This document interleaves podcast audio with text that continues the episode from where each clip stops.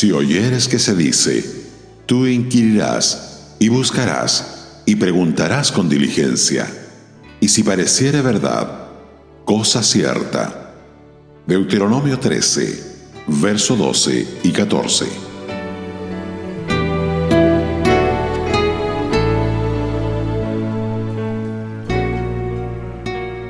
Si circulaba el rumor de que la gente de una ciudad en Israel había abandonado a Dios para irse tras los ídolos, debía haber una investigación precisa antes de tomar alguna medida punitiva.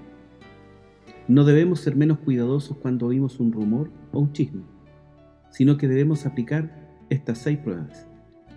¿Se trata de habladurías? ¿He inquirido? ¿He buscado? ¿He preguntado con diligencia? ¿Es verdad? ¿Es cierto? De hecho, sería una buena idea si empleáramos la misma minuciosidad y cuidado antes de transmitir como noticias los rumores y los comentarios soltados en círculos religiosos de cuando en cuando. Veamos algunas ilustraciones.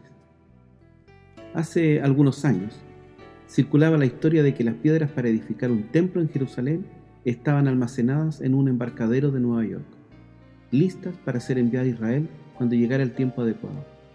Se informaba que las piedras eran de piedra caliza de Indiana.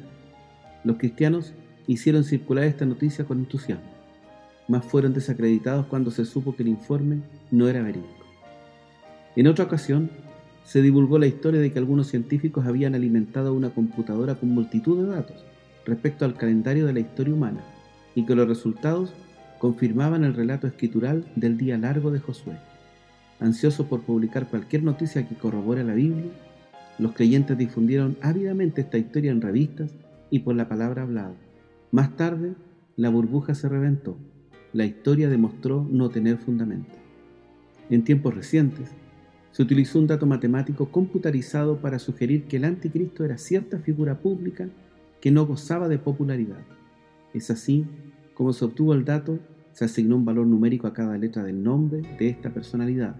Después, siguiendo una serie de sumas, restas, multiplicaciones y divisiones, se llegó al número 666 o 666. Desde luego, esto no prueba nada en absoluto. Pueden emplearse cálculos matemáticos y llegar a 666 utilizando el nombre de cualquiera. Eso lo podemos hacer. Había un tratado que afirmaba que Charles Darwin, en los últimos días de su vida, renegó de la evolución y volvió a su fe en la vida pudiera ser cierto. Me gustaría creer que es verdad.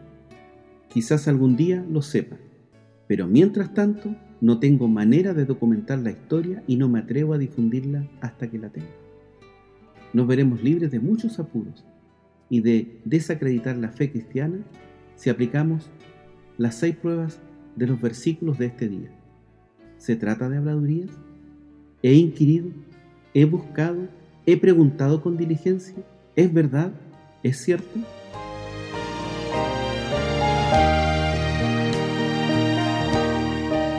Radio Gracia y Paz, acompañándote cada día.